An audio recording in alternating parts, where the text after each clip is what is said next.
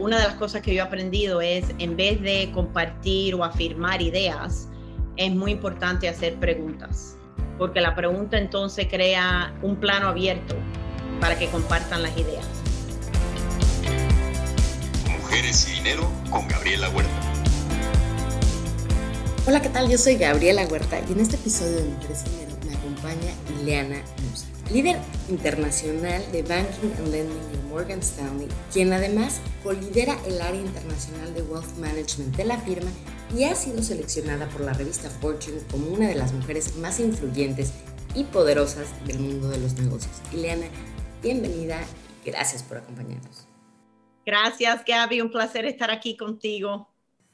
El placer es nuestro y para empezar quisiera traer del libro 33 Strategies of War de Robert Greene un área donde toca temas como los retos de un liderazgo compartido. Entiendo que tienes una gran relación con tu contraparte, pero ¿cómo lidias con los temas que vienen de un liderazgo compartido? O sea, en caso de no coincidir en una idea o estrategia, ¿qué pasos llevan a cabo para llegar a una solución que sea benéfica para la firma y el equipo?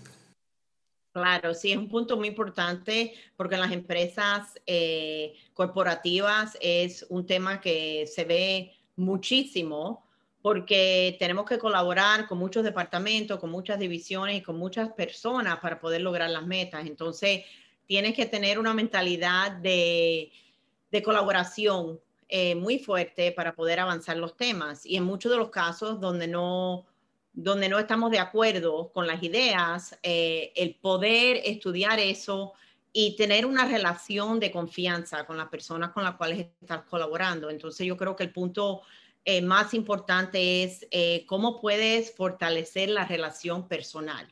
Y creo que mucho, en muchas situaciones nos enfocamos en la meta, nos enfocamos en, en el labor, en, en lo que estamos tratando de avanzar y no le dedicamos suficiente tiempo a la relación personal. Entonces yo he aprendido eh, lo importante que es compartir ideas en un medio ambiente más relajado, donde uno puede entender cuáles son eh, las prioridades de la otra persona, cuáles son los objetivos, las metas para el negocio de ellos y entonces introducir las ideas dentro de una, em, una estrategia compartida para que entonces la presentación de la forma que se colabora dentro de la compañía es a través de un equipo, es a través de las ideas de un grupo junto, no las ideas de uno eh, individual. Y eso entonces crea un medio ambiente y una cultura que favorece muchísimo el adelanto de las ideas. Entonces, ese punto número uno. Número dos, Gaby, es eh, no tomar el, desafío personalmente.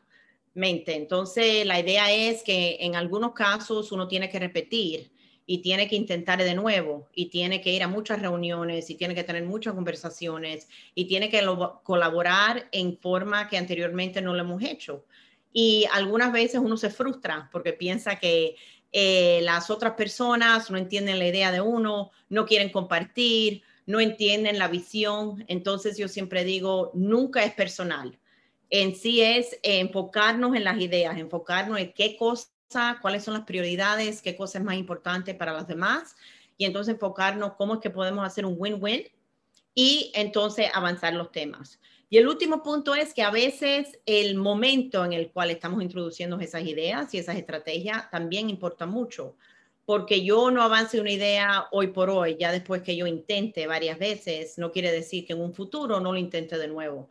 Entonces, entender el medio ambiente es el momento correcto, adecuado, basado en, en donde la firma está en estos momentos, la estrategia que tienen, la forma que, que esta idea, esta estrategia se alinea con lo demás más grande de la firma, también es una, una consideración muy importante.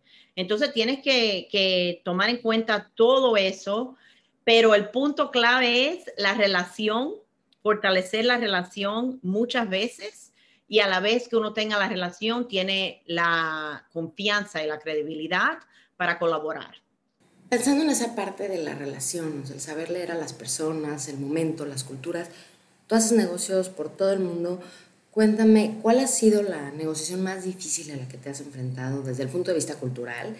¿Qué es lo que aprendiste y cómo lo aplicas en las negociaciones desde entonces?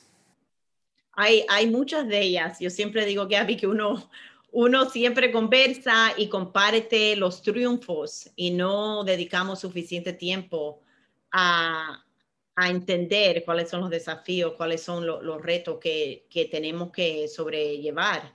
Y entonces eh, es muy, muy importante entender que esa es parte de la enseñanza, así es como crecemos. Y yo tengo muchísimos ejemplos dentro de, de, los roles que he tenido eh, durante los últimos 20 años en mi carrera y eso no, nos brinda oportunidades para crecer y para acercarnos más a los equipos, ah, porque yo siempre digo, una de, los, de las cosas más lindas que yo he podido lograr es colaborar y crear equipos eh, con mucho personal distinto a mí, que piensen, tengan otras ideas, sean de otra generación y ese, eso crea un conflicto muy saludable para atraer eh, la innovación y las buenas ideas a, la mesa, eh, para uno poder pensar más allá de la visión que uno tiene hoy en día. Entonces, uno de los ejemplos que te puedo dar es el primer rol global que yo pude asumir, era sobrellevando un negocio en, en las regiones de Asia, en Europa, en América Latina. Por supuesto, el negocio de América Latina era algo que yo conocía, que ya lo había hecho, pero el resto del negocio no. Y culturalmente habían diferentes em, normas, distintas normas que se practicaban, el estilo de, gerencia muy, muy distinto. Entonces uno se da cuenta que uno no puede entrar teniendo la visión, pensando que lo que uno hace y siempre ha hecho va a funcionar. Y entonces el aprendizaje es eh, escuchar escuchar y aprender de los demás y entender bien cómo que se hace el negocio en otras partes del mundo. Culturalmente, por ejemplo, en Asia es el poder entender y colaborar uno a uno individualmente es mucho más efectivo y crear esa confianza antes de todos es muy importante. Entonces, eh, tienes que modificar el estilo de gerencia, el, el, estilo de liderazgo para poder lograr de que los demás vean tu visión y entonces eso crea más trabajo para uno porque tienes que, si, si te pones a pensar, eso eran tres estrategias que tuve que desarrollar con las mismas metas, pero distintas formas de llegar al mismo, a, los mismos logros. Entonces, eso a veces lo frustra uno porque uno quiere llegar y poder en un corto tiempo poder eh, crear un impacto positivo. Pero vuelvo al, al mismo punto que, que compartí contigo en la otra pregunta, que es eh, las relaciones es súper, súper importante, especialmente en los nuevos roles, porque uno entra con muchas ideas, especialmente si es una estrategia nueva. Para muchas personas el cambio no es fácil aceptarlo y es, es un poquito difícil. Entonces, eh, tuve que trabajar tuve que trabajar, viajar muchísimo, estar mucho tiempo en estos países colaborando con los líderes allá localmente para crear una estrategia global y para que ellos entendieran que nosotros éramos un equipo. Y entonces de ahí, tú sabes, parte la, la técnica de cómo manejar un equipo virtual, que yo creo el año pasado hemos estado en un mundo virtual, pero yo llevo más de 20 años trabajando en un medio ambiente virtual. Entonces son otras estrategias que uno tiene que usar para, para quedarse cercamente al equipo de uno, para entender cuáles son las necesidades de ellos, cómo los puede desarrollar, cómo el equipo puede participar, cómo delegar, pero todas esas oportunidades para el personal a nivel global influye muchísimo en crear una cultura donde todo miembro de ese equipo se sienta que son parte del trabajo y que sin ellos no podemos avanzar, sin ellos no podemos ganar. Entonces, mucho, mucho trabajo basado en las personas, en los equipos, en el talento, que es clave, el, como digo yo, el, capital humano es la, clave de toda estrategia. Y, yo me acuerdo que yo iba, llegaba eh, de estos viajes, viajaba muchísimo, eran viajes de 15, 18 horas y llegaba a mi casa y a veces me sentía que no estábamos avanzando. Y como mujer, como ejecutiva, como madre, uno se siente que, está invirtiendo muchísimo tiempo, sacrificando muchísimo para uno poder tener esos logros y después no se te da el trabajo en la forma que uno pensaba. Y hay momentos que uno piensa y se hace la pregunta, ¿vale la pena o no vale la pena? Pero siempre digo que si uno va a decidir no quedarse en un rol, no aceptar un reto, entonces lo tienes que hacer basado en, los propios términos tuyos. Y ahí uno se queda, uno se queda, uno se queda, se mantiene y poco a poco se van alineando.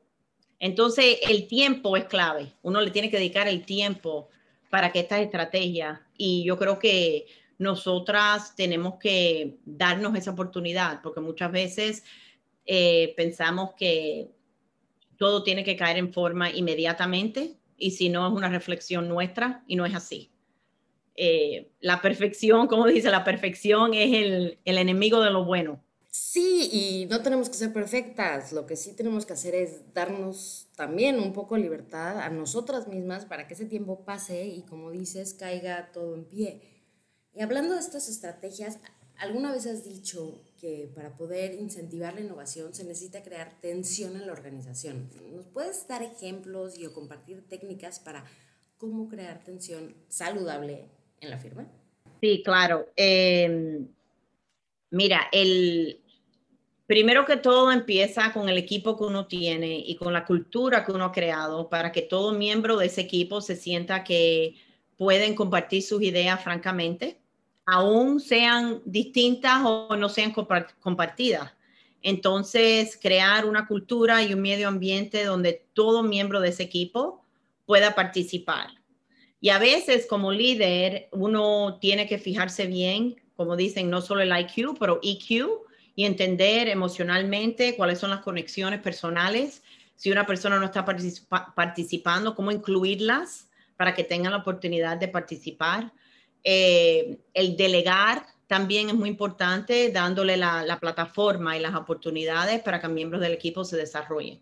Entonces, cuando uno crea una cultura bien amplia, bien abierta, donde haya la confianza para compartir, ese es punto número uno, entonces las ideas empiezan a fluir.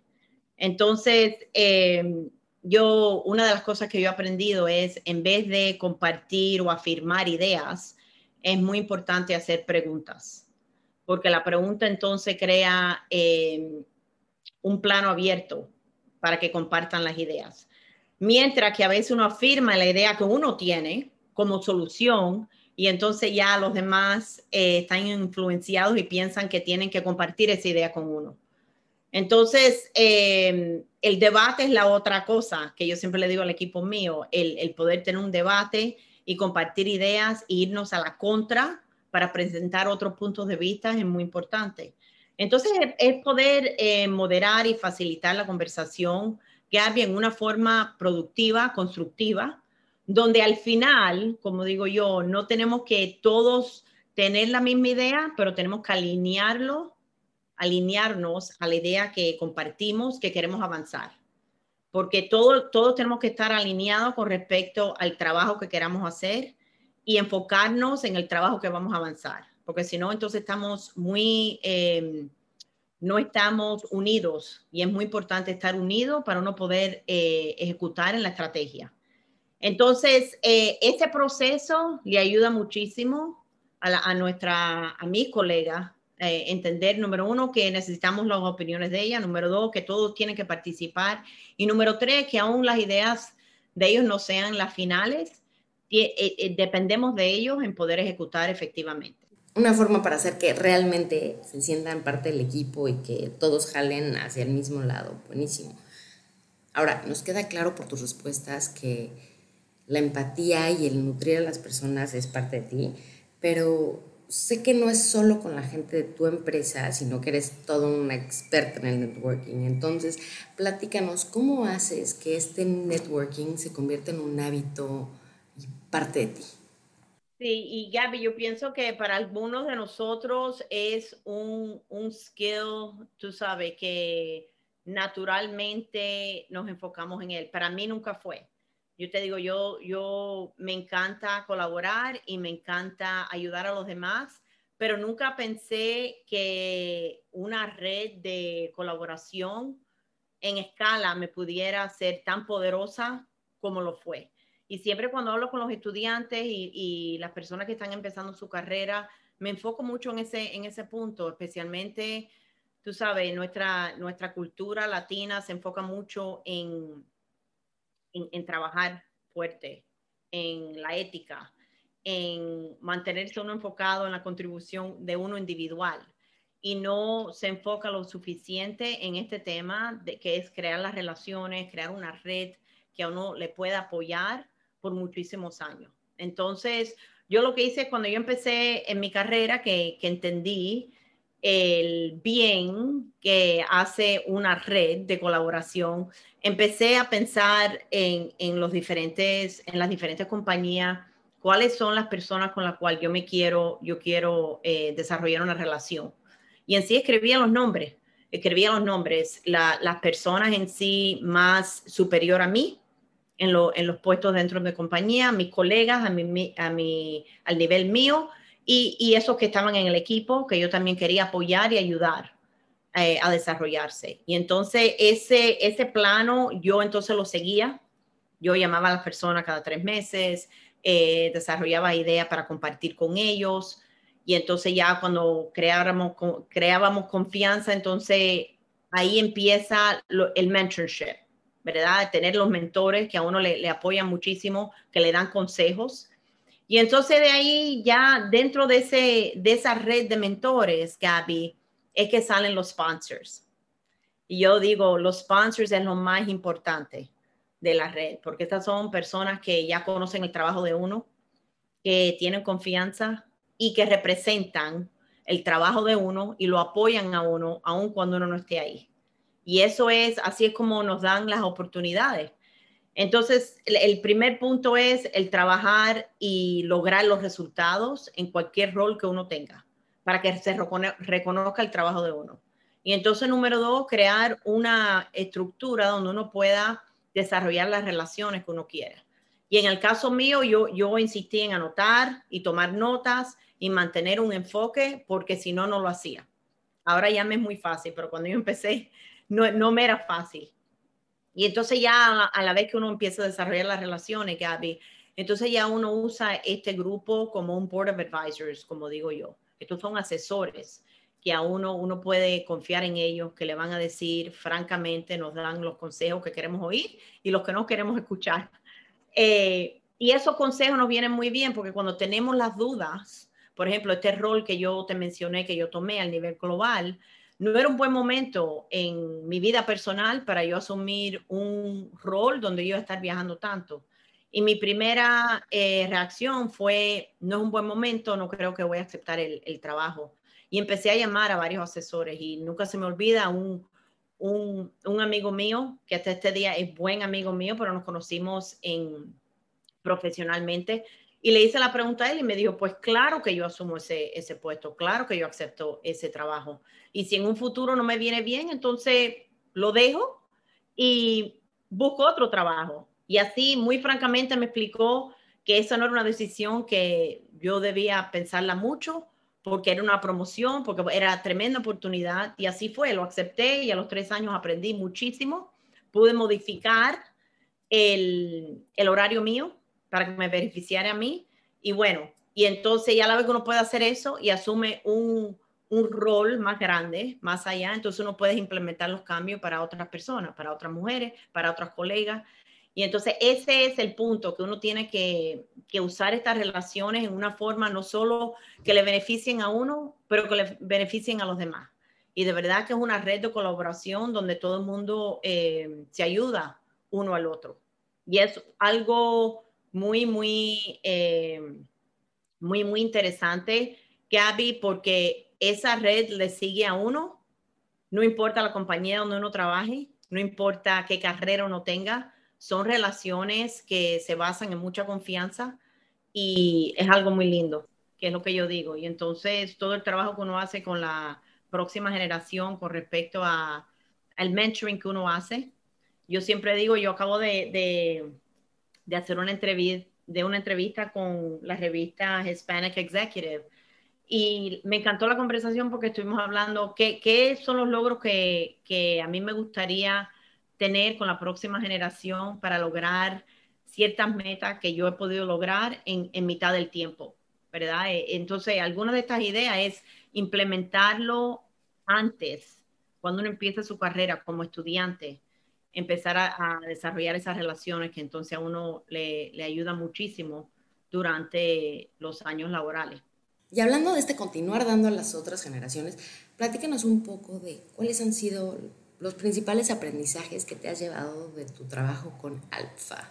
Con Alfa. Entonces, Alfa, la Asociación de Latinos Profesionales, eh, acá en los Estados Unidos es la, asociación más grande de, membresía profesionales em, dentro del país.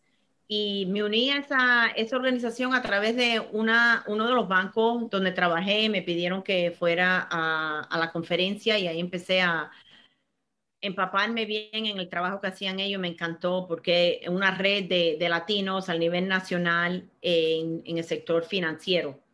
Y entonces a través de esas relaciones me pidieron que me juntara a la junta directiva, el advisory board, y empezamos a hacer mucho trabajo. La iniciativa de ellos de las mujeres me encantó.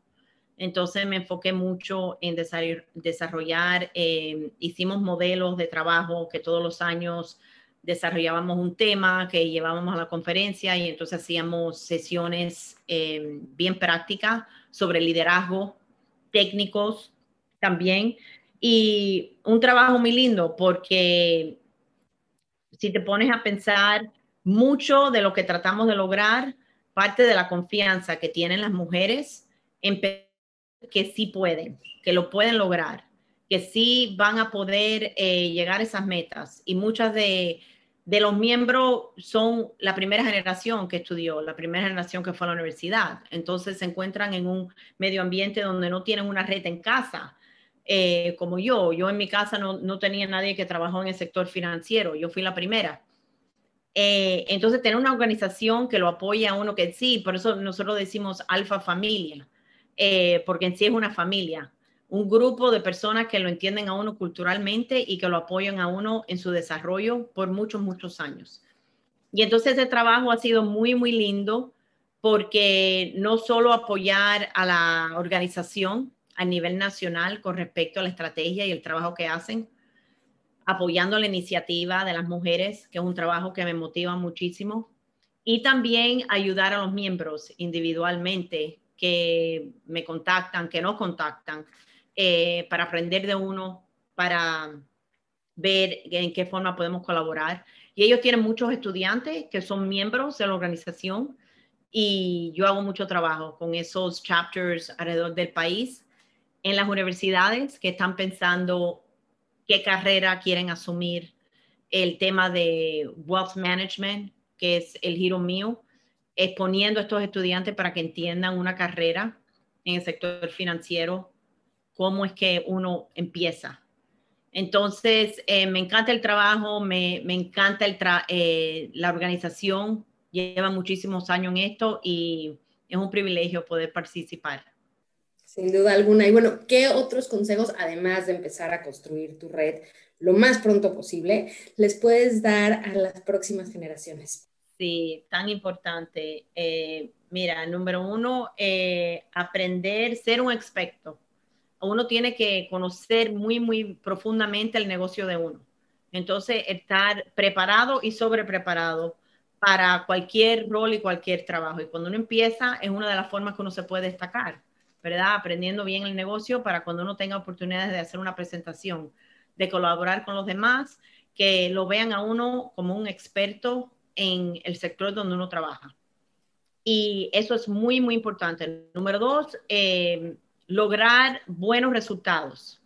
Cualquier meta que sea, uno sobrellevar esas metas y poder mostrar que uno sí puede eh, ejecutar en esas metas en una forma muy productiva, no solo individualmente, pero a través del equipo, como ya discutimos.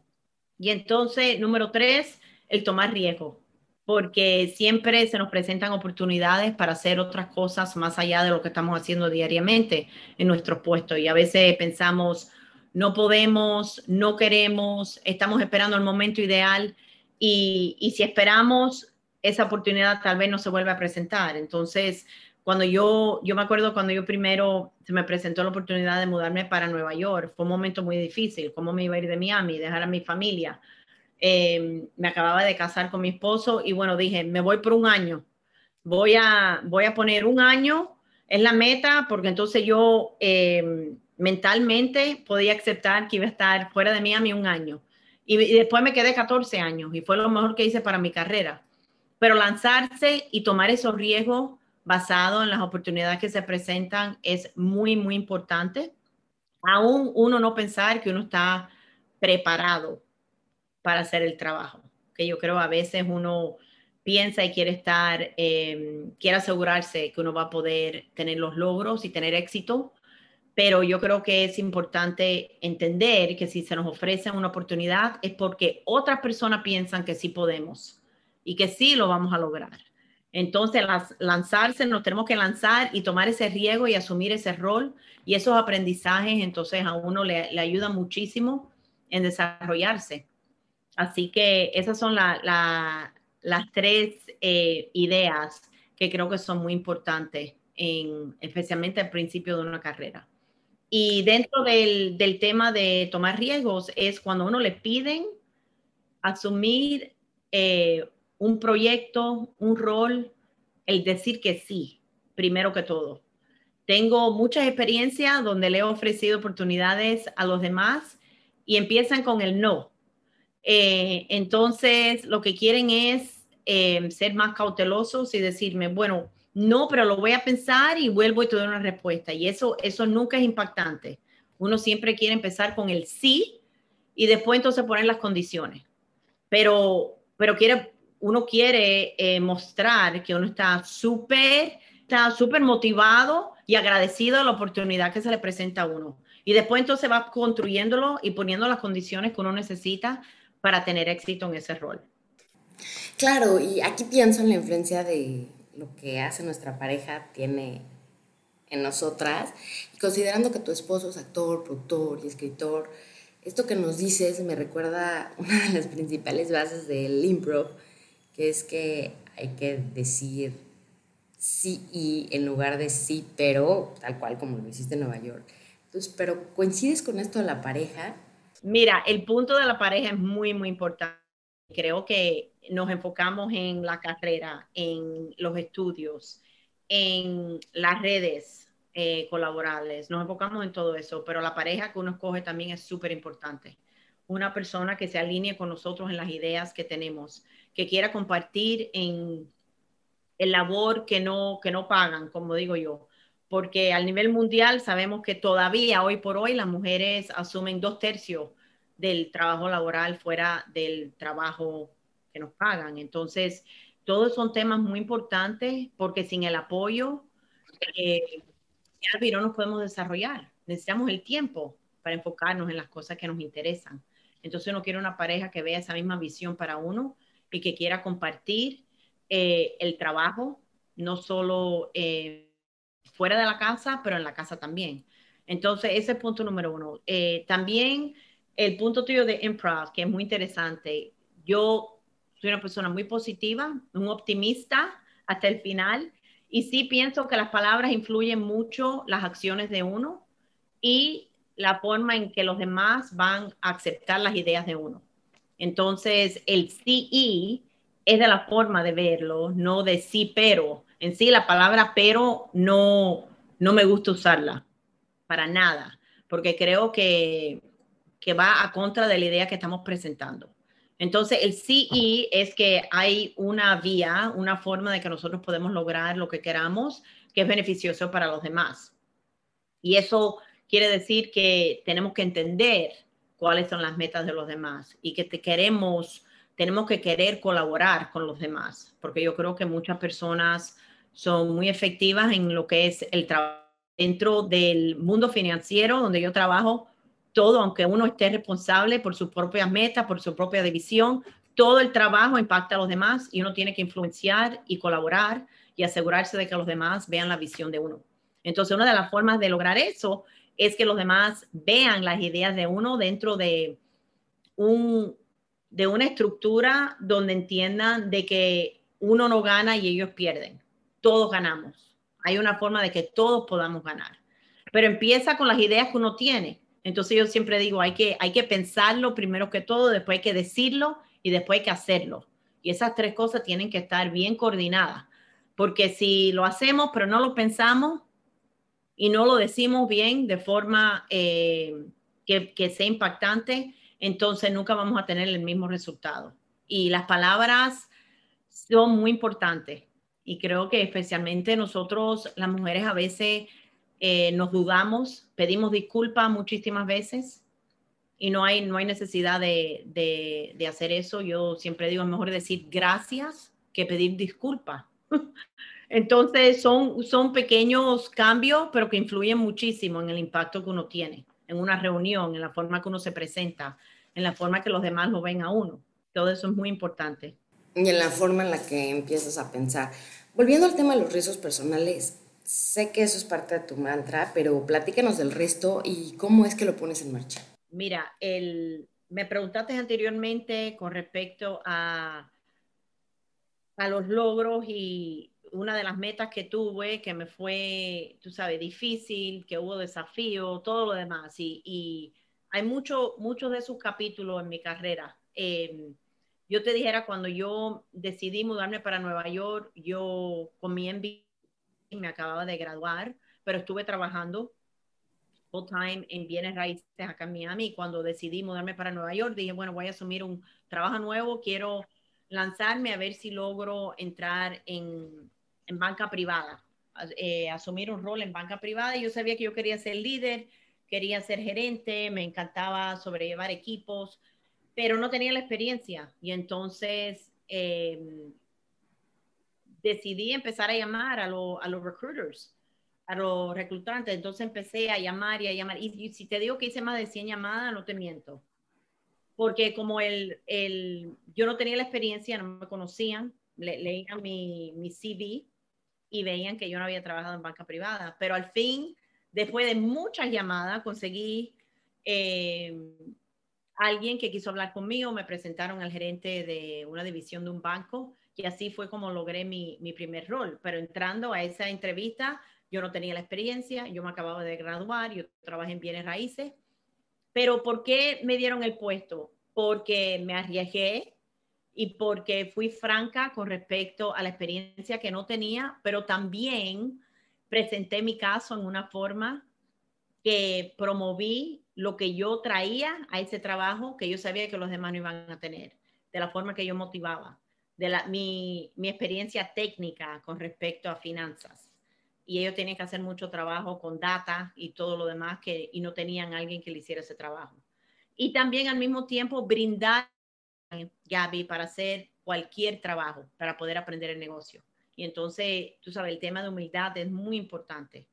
Ser vulnerable es muy importante. Eh, poder hablar francamente, en, no solo cuando estás empezando tu carrera, pero hasta hoy en día, el poder ser honesto con los demás para que entiendan que todos estamos colaborando y todos estamos aprendiendo. Es muy, muy importante. Y así, así fue con conseguir mi, mi primer rol, pero me tuve que arriesgar. Me fui de Miami, me mudé en dos semanas, me pidieron si podía empezar el trabajo en dos semanas. Y dije, pues me mudo en dos semanas. Y así fue, y así me lancé, empecé y pude aprender el negocio. Pero son momentos que uno, uno tiene mucha duda porque uno quisiera que le dieran seis meses, uno quisiera poder mudarse, asimilarse, establecerse, pero la, no, la vida no es, no es así. A veces se nos presentan las oportunidades en los momentos más inoportunos y uno, bueno, eh, toma el riesgo y cuánto agradezco yo de haber decidido aceptar ese, ese puesto en ese banco, porque de ahí entonces me lancé para el próximo banco y pude lograr mi primer rol como manager, como gerente del equipo de América Latina. Y los otros hábitos, Gaby, mira, eh, la mantra mía. Entonces, em, como digo yo, ya hablamos sobre tomar los riesgos, hablamos sobre em, decir que sí.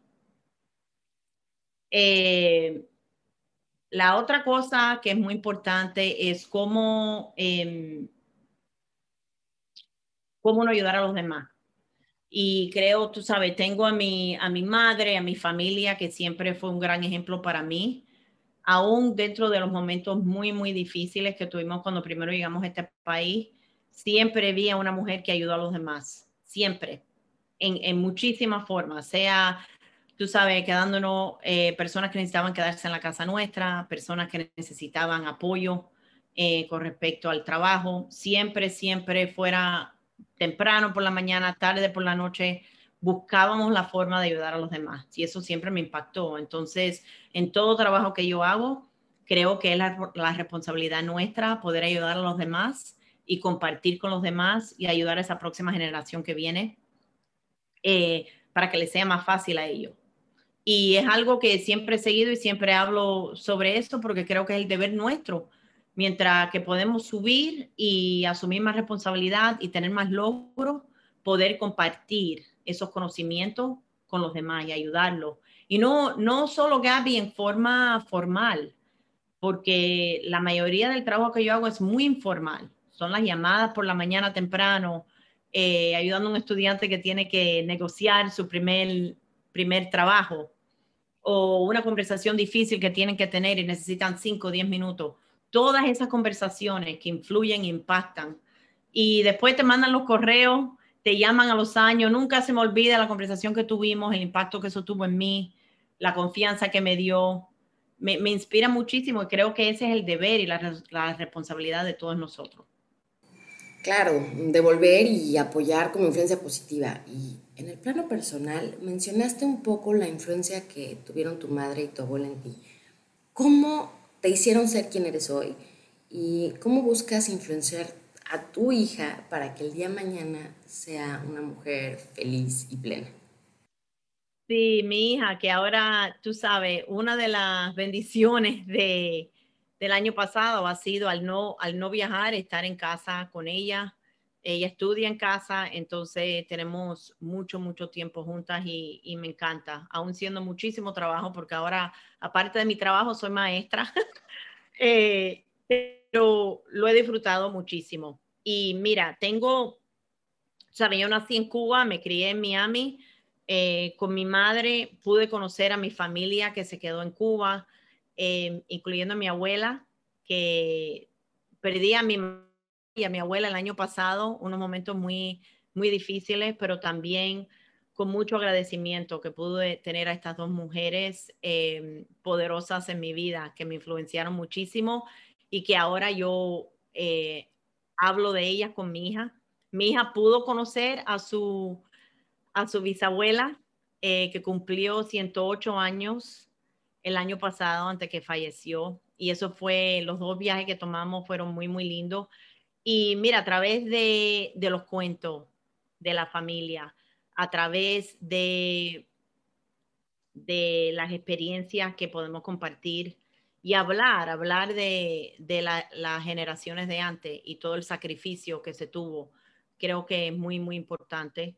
Y entonces, em, poner en práctica las ideas que he compartido contigo con mi hija, aún a los ocho años, cómo pensar en la confianza que tiene ella, en, en creer que puede, en saber que él aún no pueda lograr la primera vez, que tiene que enfocarse, intentar. Entonces, esa, el ser resiliente es muy, muy importante. Entonces, son técnicas que ya a la edad de ella estamos practicando, porque creo que eso influye muchísimo eh, en el futuro para el desarrollo de ella. Por eso ahora me uní al, al, al board del Girl Scout a nivel nacional. Mi hija es un Girl Scout y me encanta las estrategias, las ventas de las galletitas, el poder tener su propio negocio, tener una meta, poder ir de por el aquí por el vecindario nuestro vendiendo las galletitas, hablando con las personas, que yo creo que es muy importante con el mundo de tecnología que vivimos, tener esa relación eh, más íntima con los demás. Entonces es una estructura que me encanta, muy linda, porque le da a ella una oportunidad para colaborar con otras niñas, para dar del su tiempo a la comunidad, que también que creo es muy importante basado en lo que discutimos. Y nada, tú sabes, es Iliana la mamá, Iliana la pareja, Iliana la ejecutiva, todos los diferentes eh, roles que tengo y nada, lo, lo, lo, aprecio muchísimo y ahora mi hija es la próxima generación en el cual nos estamos enfocando, mi esposo y yo. Buenísimo. ¿Y consumes muchas más galletitas ahora que estás en el board o no? Ay, sí, muchísimas. Y tengo cajas y cajas de galletitas ahí tratando de, de vender, pero de verdad que son riquísimas son riquísimas. Sí, las de menta son para mí las favoritas. Pero bueno, ahora platícanos un poquito de tu rutina. O sea, ¿qué es lo que haces independientemente del día en el que estés? Tú sabes, desde el año pasado todo está un poquito más mezclado, ¿verdad? No es como antes donde uno tenía un horario más, eh, más fijo y le podía dedicar diferentes partes del día a diferentes cosas. Yo creo que ahora este tema de multitasking, donde hacemos muchas cosas a la misma vez es eh, parte de la rutina.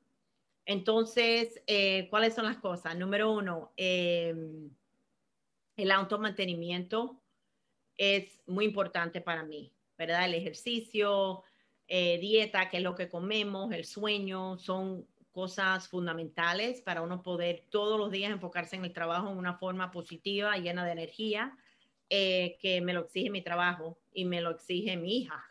Así que son, eso es número uno, porque si no nos cuidamos, entonces creo que es muy, muy difícil poder cuidar a los demás.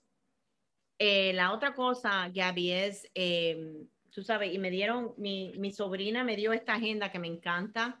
Eh, porque tiene varias categorías que te voy a decir. Mira, tienen categorías sobre cuál es tu game changer goal, cómo es que vas a cambiar el juego, cuál es la meta de hoy para cambiar tu juego.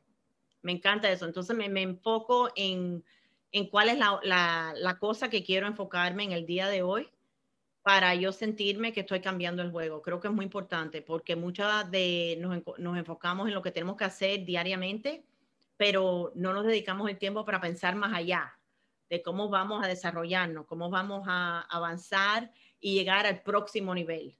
Entonces, siempre pienso cómo es, en, qué es una cosa que voy a poder hacer en el día de hoy para lograr esa meta. Entonces, tengo las cosas que necesito hacer personalmente eh, para mí, después de mi trabajo, eh, con mi hija, con mi familia, con mi pareja.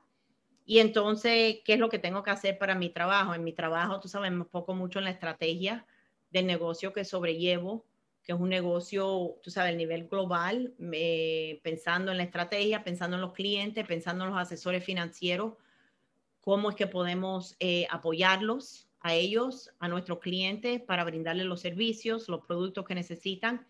Y eh, participo en muchas reuniones con los asesores y con los clientes. Eso me gusta muchísimo, entender cómo es que las familias eh, están pensando en el futuro, y, poder participar en ese proceso. Es muy lindo.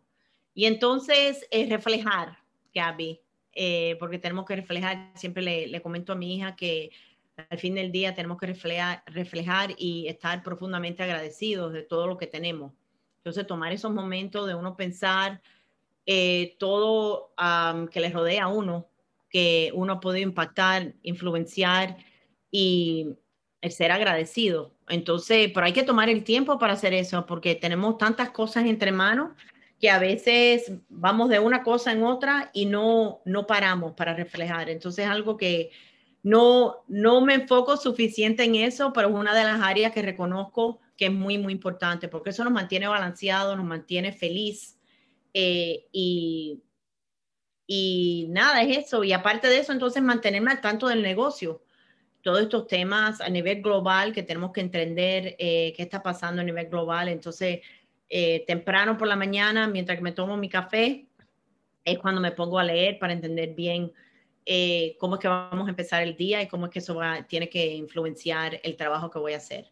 Pero todos estos diferentes aspectos toman parte de, del mundo mío y, y estoy tan agradecida. Y por último te comento que me encanta la cocina y me encanta el baile.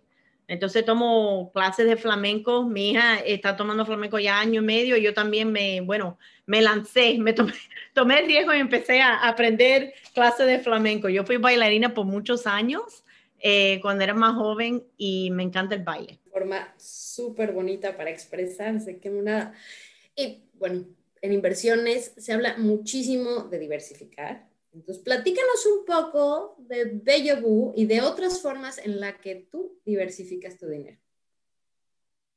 Sí, Gaby, me, me alegro tanto que, que, es un punto y un, eh, un tema que te estás enfocando porque creo que nos enfocamos tanto en el trabajo, nos enfocamos mucho en los ingresos, pero no nos enfocamos lo suficiente en las inversiones. Y siempre digo desde el principio, desde, no, tenemos que empezar bien, bien, bien eh, de joven para tener la disciplina y la rutina financiera que necesitamos para poder tener la independencia financiera que todos los merecemos, todos nos merecemos. Entonces, tuve, cuando yo conocí a mi padre, yo ya yo tenía casi 17 años, eh, cuando yo conocí a mi padre, que él al fin salió de Cuba, pero una de las cosas que me impactó muchísimo es el enfoque que tenía él en estos temas financieros. Inmediatamente me, me enseñó cómo establecer cuenta de retiro para invertir mi dinero. Aún yo trabajando en la universidad, no ganaba mucha, mucha plata, pero me dijo, no importa la cantidad, es la disciplina de la inversión. Y así mismo fue. Entonces, todos los años, todos los meses, eh, cada dos semanas, yo ponía mi poquito y así empecé. Y él, y él ahí apoyándome. Y entonces después ya cuando me mudé para Nueva York y conseguí mi trabajo, empecé a ahorrar. Entonces yo siempre digo, el primer paso es tener un presupuesto, un presupuesto que a uno lo guíe en, en la disciplina que uno necesita para saber cómo te estás gastando el dinero que estás ganando, que es muy, muy importante, porque a veces pensamos que no tenemos suficiente, pero no nos damos cuenta cómo estamos gastando el dinero. Entonces, el, tener el presupuesto que te sirva como una, un roadmap, ¿verdad? Que entonces te guíe y todos los meses tú puedes estudiar si, si estás logrando las metas. Y entonces eso poco a poco vas ahorrando tu dinero y ya la vez que vas ahorrando tu dinero, entonces empiezas a invertir tu dinero. Una de las áreas que a mí me interesó muchísimo y por eso yo trabajé, mi primer trabajo fue en bienes raíces, porque mi madre nunca tuvo su propia casa, siempre alquilamos. Y yo dije, yo, yo necesito aprender este negocio y lo primero que voy a hacer para mi madre es comprarle una casa y así fue. Y eso, aprender ese negocio, entonces me, me interesó muchísimo el tema de invertir en bienes raíces. Y es algo que hasta hoy sigo haciendo. Entonces, la idea es em, empezar temprano, enfocarse no solo en los ingresos, pero en, el tema de inversión. Y dentro de las inversiones, ¿cómo es que uno puede diversificar? Yo trabajo con un asesor financiero, hay personas que lo hacen por cuenta propia, pero el tema de diversificación es muy importante porque hay diferentes formas de invertir el dinero y una cuenta de ahorro no es lo suficiente. Hay que invertir el dinero en una forma que le dé mejor rendimiento a uno. Y a largo plazo, eso impacta muchísimo eh, el rendimiento que uno tiene, la flexibilidad, las opciones, las vacaciones que quieres tomar, la casa que te quieres comprar, los estudios que le quieres pagar a tu hija. Pero yo, yo me gusta hablar de estos temas, Gaby, porque yo, yo cuando empecé, yo me crié con una madre solamente que trabajó muchísimo, varios trabajos para poder sobrevivir. Y creo que hay una forma, a la vez que uno empieza a estudiar y uno empieza a trabajar, de poco a poco crear el plano para uno poder superarse y, y, cuando vayan a pasar los años, van pasando los años, uno entonces logra poder ser más independiente económicamente. Y, eso todo le trae a uno mejor opciones para tú poder escoger. ¿Quieres este trabajo o quieres el otro? ¿Quieres vivir acá o vivir en otro sitio? Entonces esa flexibilidad y esas opciones lo, lo empoderan a uno a sentirse bien, porque entonces uno es el que toma las decisiones y uno no depende de otras personas que la tomen por uno. Que además se puede beneficiar de la magia del interés compuesto. El interés compuesto es lo más, lo más eh, lindo que hay, impactante que hay, que uno no se da cuenta, ¿verdad? Por eso el tema de no tiene que ser, yo creo que uno de, de los mitos que hay es que uno tiene que esperar a poder tener grandes ingresos para poder invertir. Y no es así, por el tema de, de, de interés compuesto. Los poquitos a largo plazo eh, crecen muchísimo. Totalmente de acuerdo. Y finalmente, Ileana, ¿nos puedes recomendar algún libro para estos meses que todavía tenemos? Sí, mira, libro recientemente que, que leí es The Moment of Lift de Melinda Gates. Eh, no sé si lo has leído, pero muy, muy inspirador. Eh, y me encanta porque es el, sobre este mismo tema de las mujeres. Y en sí es un tema económico ella se enfoca en el tema económico de las mujeres, que el invertir en las mujeres, que es más del 50% de la población a nivel mundial, crea un impacto significativo económico para todos. Entonces no es eh, algo que debemos de aspirar a porque es lo correcto de hacer, pero aparte de es crea un impacto para todos y tenemos que estudiarlo, entenderlo y crear el cambio necesario para apoyar a las mujeres. Entonces, me encantó el libro, eh, me lo dieron de regalo y en sí lo disfruté muchísimo. Una gran, gran lectura. Ileana, muchísimas gracias por tu tiempo. Un placer platicar contigo. Gaby, gracias por esta plataforma. Eh, te felicito en todo el éxito que has tenido y gracias por la invitación.